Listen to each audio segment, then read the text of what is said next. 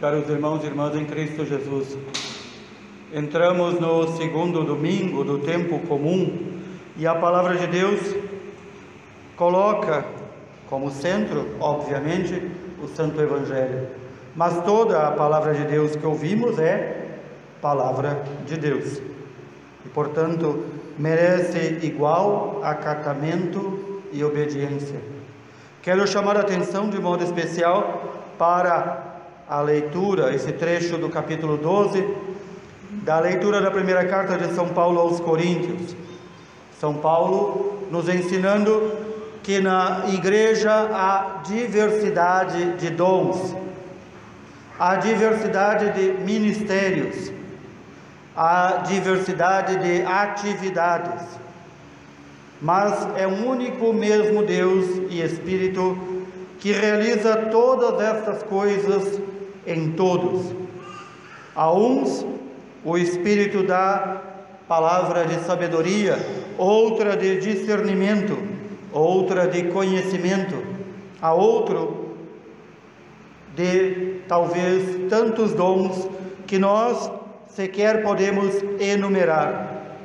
Quando nós falamos do Espírito Santo, nós falamos dos seus sete dons, que não se esgotam mas querem mostrar a totalidade infinita de dons que o Espírito de Deus quer derramar em sua igreja.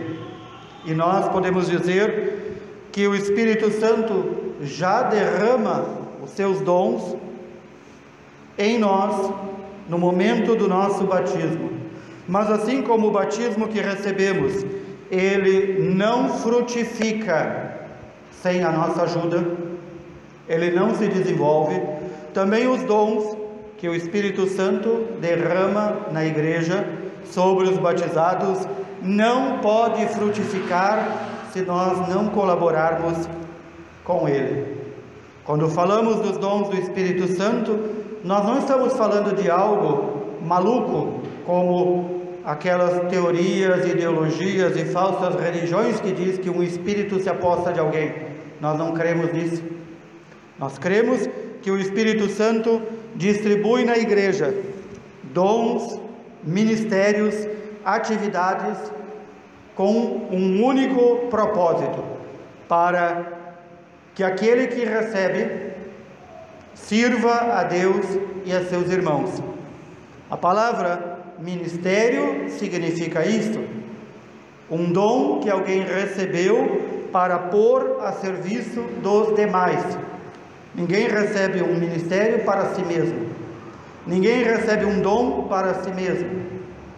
E então nós podemos dizer que o modo como podemos avaliar a vida da igreja em um determinado lugar, uma comunidade, uma região, uma paróquia, uma diocese, o modo como podemos e devemos avaliar a vida está relacionado como os fiéis receberam estes dons e como os puseram a serviço de Deus e do próximo.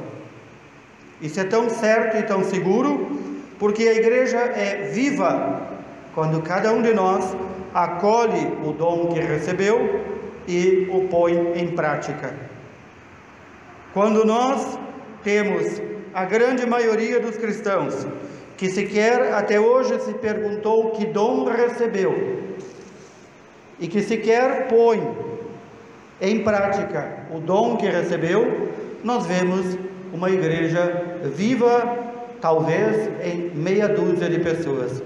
As demais ainda não conhecem a ação do Espírito Santo em sua vida. E notemos que o Santo Evangelho, ao nos falar da transformação da água em vinho. O evangelista João coloca como centro deste texto do Evangelho que, pela intercessão da Virgem Mãe Santíssima, Jesus faz o seu primeiro milagre público. Não é feito este milagre para ser um espetáculo, mas é feito este milagre para quê?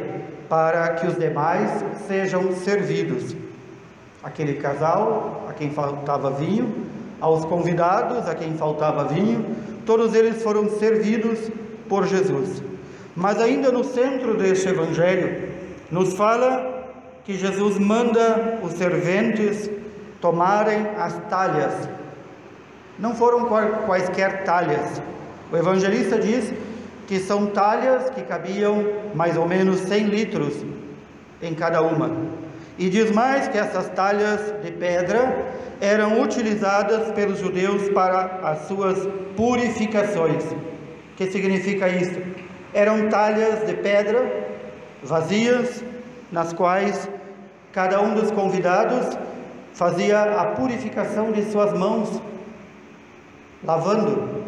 E então um servo vinha, derramava água nas mãos e o convidado deixava cair esta água dentro da talha, esta água suja, esta água já não mais pura.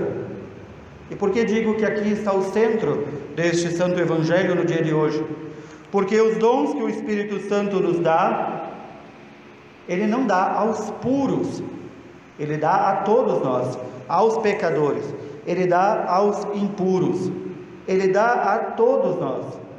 Para quê? Para nos purificar. Então há um duplo mistério no serviço que o Senhor nos manda fazer. Ao mesmo tempo em que Ele nos escolhe, e nos escolheu desde o nosso batismo para recebermos os seus dons, Ele não olha a nossa condição, porque Ele sabe como nós somos. Ele sabe que o mais inútil de nós pode ser o maior servidor no reino de Deus. Então ninguém pode dizer, para que ninguém possa dizer, eu não sirvo, eu não recebi nenhum dom, porque os dons não são nossos, são dados a nós para servir a Deus e ao próximo, não são para o nosso engrandecimento. Os dons, quando colocados a serviço, nos ajudam a nos purificar de nossas faltas, de nossos pecados, por meio do serviço, por meio do ministério vivido. E então, repito, observa-se que uma igreja é viva quando todos, sem exceção, interrogam o Espírito Santo e se colocam a serviço a partir do dom que receberam. Quando São Paulo fala que há o dom de falar línguas estrangeiras, de interpretar línguas, de discernir espíritos, de fazer milagres, de ter a ciência, de ter o dom da cura, São Paulo também não está esgotando todos os dons, está dizendo que há diversidade de dons e de ministérios. E que o Espírito Santo suscita na sua igreja os dons necessários para aquele tempo. Então nós devemos, irmãos e irmãs, a cada dia nos interrogarmos e interrogarmos ao Espírito Santo: qual foi o dom que eu recebi e como eu faço para colocar este dom a serviço de Deus e do próximo. Notem, é de Deus e do próximo, não é somente de Deus e não é somente do próximo. O dom que recebemos, e cada um de nós recebeu, deve ser investigado por meio da oração, do silêncio, do recolhimento, para deixar o Espírito Santo falar, para que a sua igreja seja viva por ajuda nossa. E é assim então que podemos dizer que Deus age no mundo, através do nosso testemunho. Aqui recordo o sim que tantos sacerdotes que já passaram por nossas vidas, tantos religiosos e religiosas, nossos pais que deram sim a Deus em nos acolher.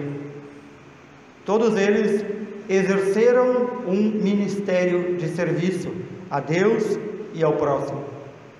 Queira Deus que nós também possamos ser homens e mulheres que interroguem o Espírito Santo para saber que dom eu recebi. Não há dom maior ou menor, não há ministério maior ou menor na igreja. Se nós formos olhar por critérios humanos, o ministério maior, maior, o mais importante na igreja é o do Santo Padre, o Papa. No entanto, o Santo Padre, o Papa, tem o título e deve viver como o servo dos servos de Deus. Ou seja, o Papa foi colocado como nosso servidor. Para quê? Para nos recordar, como diz Jesus, que aquele que se faz pequeno é o maior no reino dos céus. Aquele que serve a Deus e ao próximo é o maior no reino dos céus. Peçamos ao Senhor que nos ajude a discernir os dons e ministérios que Ele quer derramar sobre nossa paróquia, sobre nossa vida, a serviço de Deus e do próximo. Louvado seja nosso Senhor Jesus Cristo.